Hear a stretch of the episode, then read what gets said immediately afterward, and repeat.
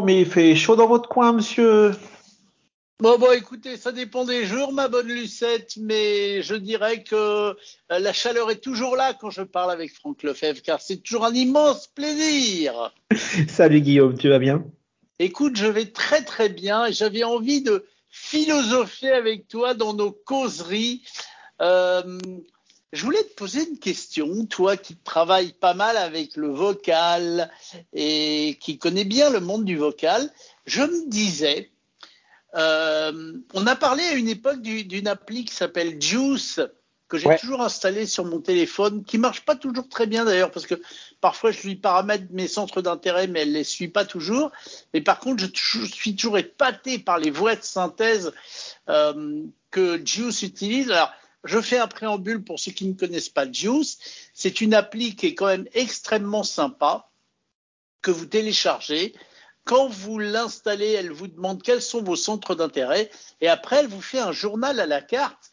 Alors, c'est particulier parce que c'est un mélange de podcasts et d'actu que Juice lit avec plusieurs voix de synthèse que je trouve absolument merveilleuses et d'une qualité extrême. Et c'est de là que va venir ma question euh, et là-dessus que je voulais philosopher. Et moi, j'ai une réponse à ça. Et toi, je voudrais avoir la tienne. Est-ce que tu imagines dans peu de temps qu'il y aura sur des radios, que ce serait crédible, un animateur virtuel, c'est-à-dire une voix de synthèse qui serait animateur de radio. On lui donnerait des textes à lire et il les lirait et il ferait l'animateur.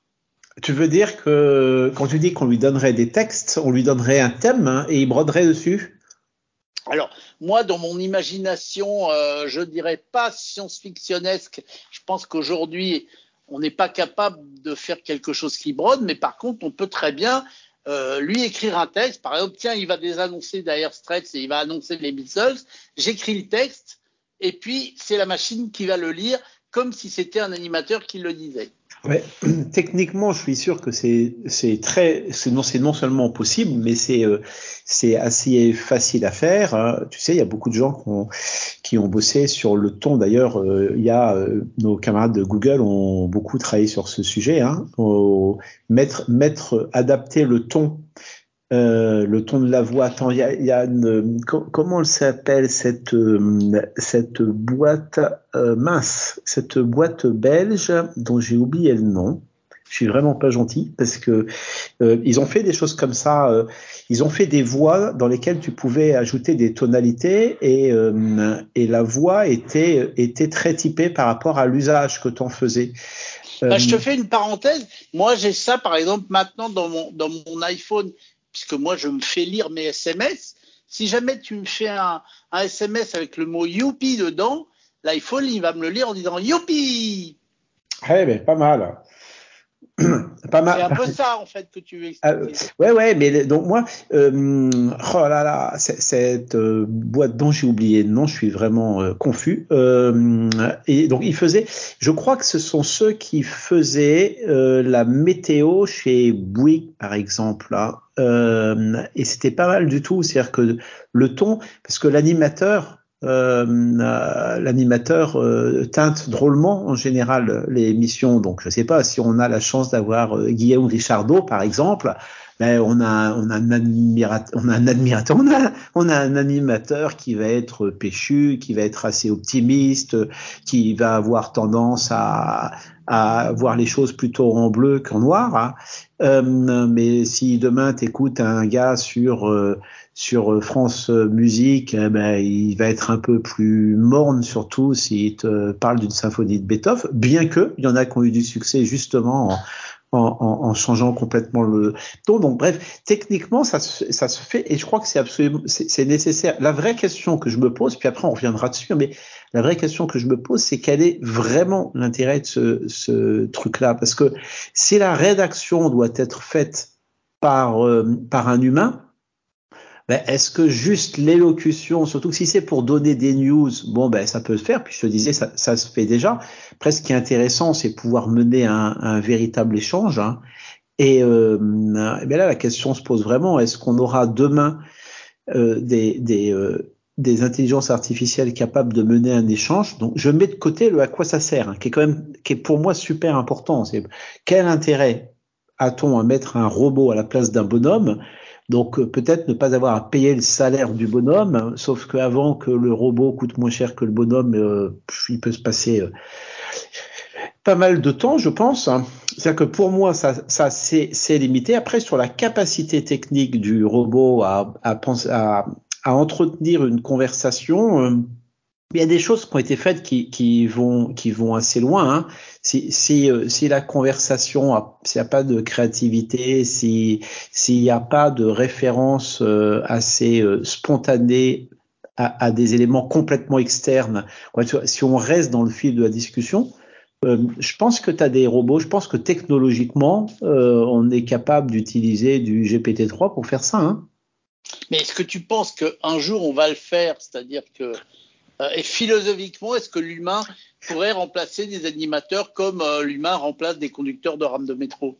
Tu veux dire l'inverse? Est-ce que l'envie ben, Est-ce que, est-ce que un jour une radio va se dire tiens, je vais plus mettre d'animateur, mais je vais mettre euh, une intelligence artificielle. Ouais, mais tu sais, as... fait un lapsus, as fait un lapsus drôlement amusant. T'as dit est-ce que l'humain peut, peut remplacer l'animateur?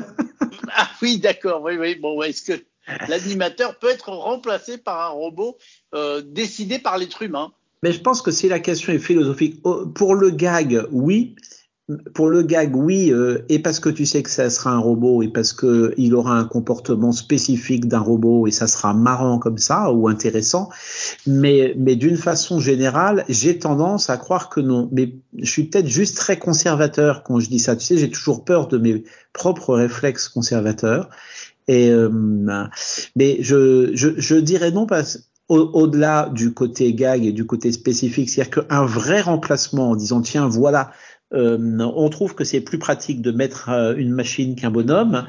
Aujourd'hui, j'ai tendance à penser que non. Comme j'ai tendance à penser que non euh, dans le cinéma, par exemple, hein, parce que ce qu'on recherche c'est justement créer créer une euh, c'est créer un lien on a tous on a tous eu ces liens euh, et on a tous ces liens je pense au quotidien avec les animateurs des radios qu'on écoute hein, où, où, on sait qu'à telle heure voire telle personne quoi ça devient quasiment quelqu'un de la famille hein. et, euh, et, et j'ai l'impression que dans la classe humaine on, on peut avoir plein d'animateurs différents mais que dans la classe robot on verra toujours le robot, c'est-à-dire que soit on nous quoi, soit c'est complètement dissimulé. Et je pense pas qu'on arrivera à le dissimuler. C'est le fameux test de Turing hein, euh, qui, dit que pour que la machine soit vraiment intelligente, il faut être capable d'avoir un échange avec elle. Alors je te fais une parenthèse parce que j'y pensais euh, en, en, préparant cette causerie. Me de quoi on pourrait causer? Et j'avais une question justement qui est une parenthèse à ce que tu viens de dire. Est-ce que toi, toi qui travailles euh, pour, on le rappelle, euh, Barnabé, qui est un assistant vocal français dédié au, au senior, donc tu es vraiment dans, le, dans ce milieu-là, et tu parlais à l'instant de GPT-3, qui est une structure d'intelligence artificielle, hein, je ne dis pas de bêtises. Est-ce que toi, tu as déjà discuté avec un bot, euh, fait un test de Turing pour euh, savoir si c'était un humain ou un bot? Est-ce que tu t'es déjà fait avoir non, jamais. Jamais, mais, mais j'ai jamais non plus créé vraiment l'occasion.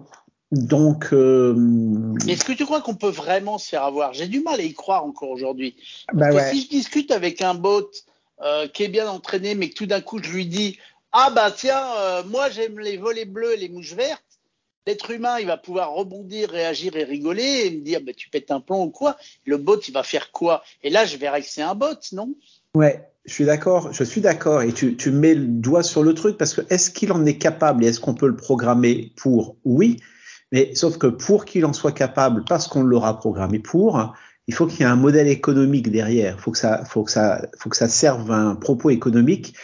Et j'ai l'impression qu'il n'y aura jamais de modèle économique derrière ce type de choses. Et j'ai donc l'impression que ça ne se fera jamais, non pas parce que ça n'est pas faisable, mais, mais parce que personne ne trouvera un intérêt à le faire au-delà du gag. Et si on le fait sur le gag, on le fera pas complètement. Tu sais, sur le, sur le test de Turing, euh, il y a un truc que je trouve intéressant qui est le test de Turing inverse. C'est-à-dire que quand tu dis euh, être, quand tu parles d'être capable de différencier, euh, de, quoi, de savoir si un robot est vraiment un robot ou si c'est un humain, et que tu dis que tu penses que tu te feras jamais, que tu te feras jamais avoir, je suis assez d'accord avec toi. Par contre, à l'inverse, je pense qu'on peut se faire assez facilement avoir, savoir que un bonhomme, on idéalise. Si on compare le, robot et le bonhomme, je pense qu'on idéalise souvent le bonhomme et on dit voilà, ben, le bonhomme, il va avoir de l'humour, il va avoir de la culture, on va être capable de décaler le débat et puis il va tout de suite euh, embrayer, il va être capable d'accepter des propositions farfelues, etc., etc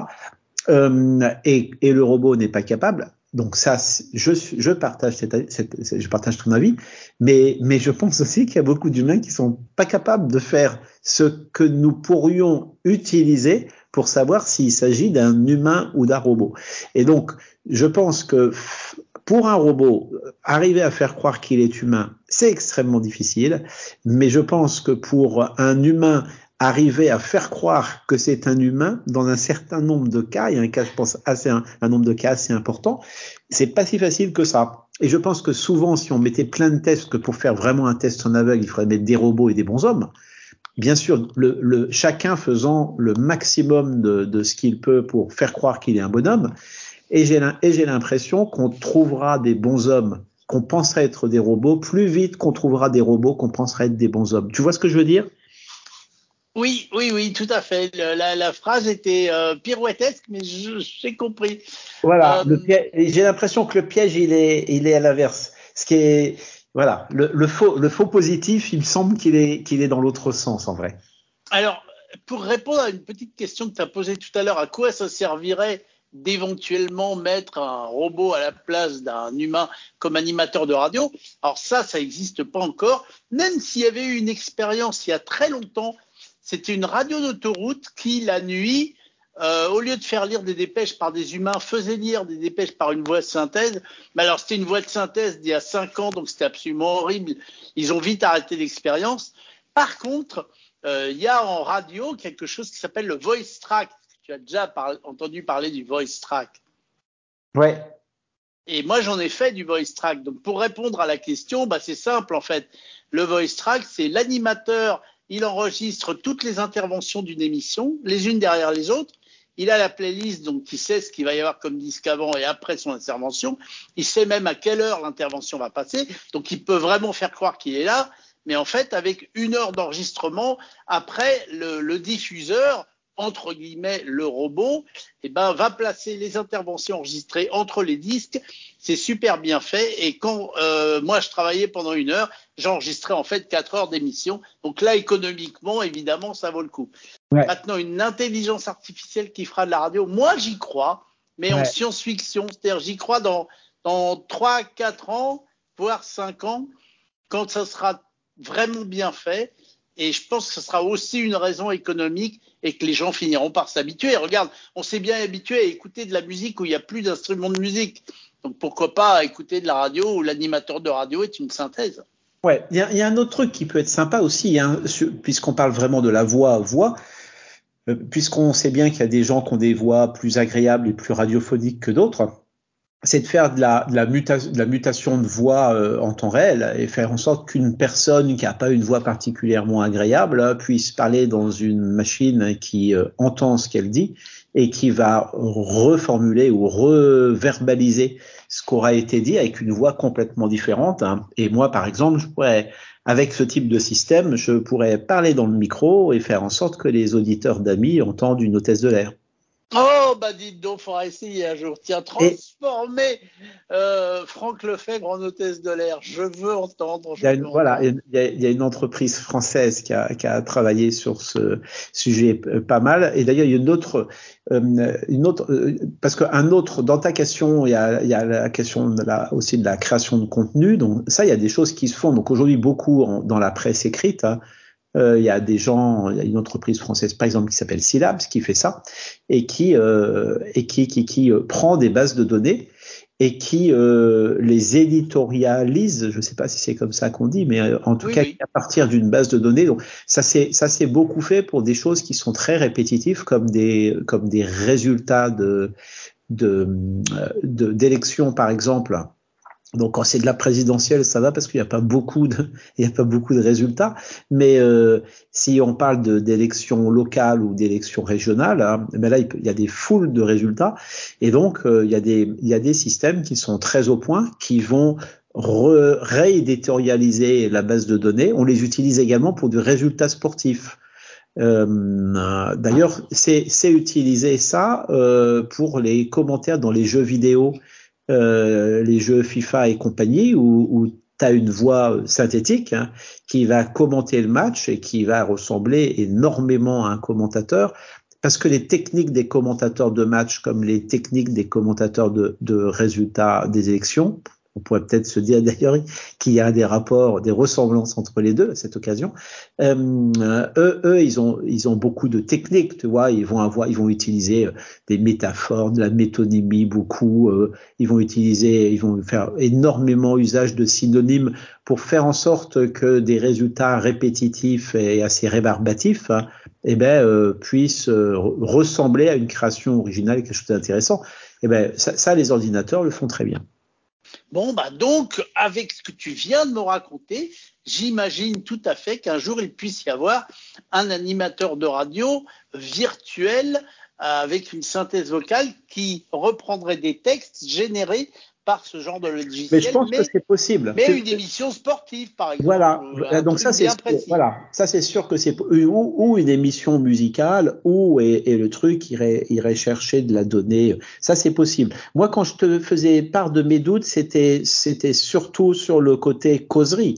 Euh, c'est-à-dire quand, quand l'animateur euh, vraiment euh, anime d'autres intervenants, comme on peut l'avoir dans les dans les matinales, euh, dans les radios par exemple, hein, euh, où ça, je pense que faire quelque chose d'intéressant avec un robot devient beaucoup plus complexe et, je vais revenir dessus, à mon avis, a du mal à trouver un intérêt économique. Bah en fait, tu veux dire que dès qu'il y a de la créativité, le robot n'est pas encore prêt. Et, et heureusement pour nous, oh, animateurs de radio. C'est quelque chose comme ça, ouais. Bon, je crois que par contre, toi qui es un vrai être humain et qui a un œil sur le chrono, je pense que nous avons déjà mangé notre temps à partie. Ouais, tout à fait, tout à fait. Après, je suis pas sûr que, que ce soit dans le dans, dans, dans le, le, contrôle du temps que mes qualités humaines s'expriment le mieux. Mais non, tes qualités humaines s'expriment dans la, toujours la passion que j'ai à écouter tes dires et à te retrouver bientôt pour de nouvelles aventures. Et j'en profite pour rappeler euh, que vous pouvez retrouver cette émission au podcast. Euh, si vous ne le saviez pas, ça s'appelle Ami le podcast sur la plateforme Apple et sur la plateforme Android.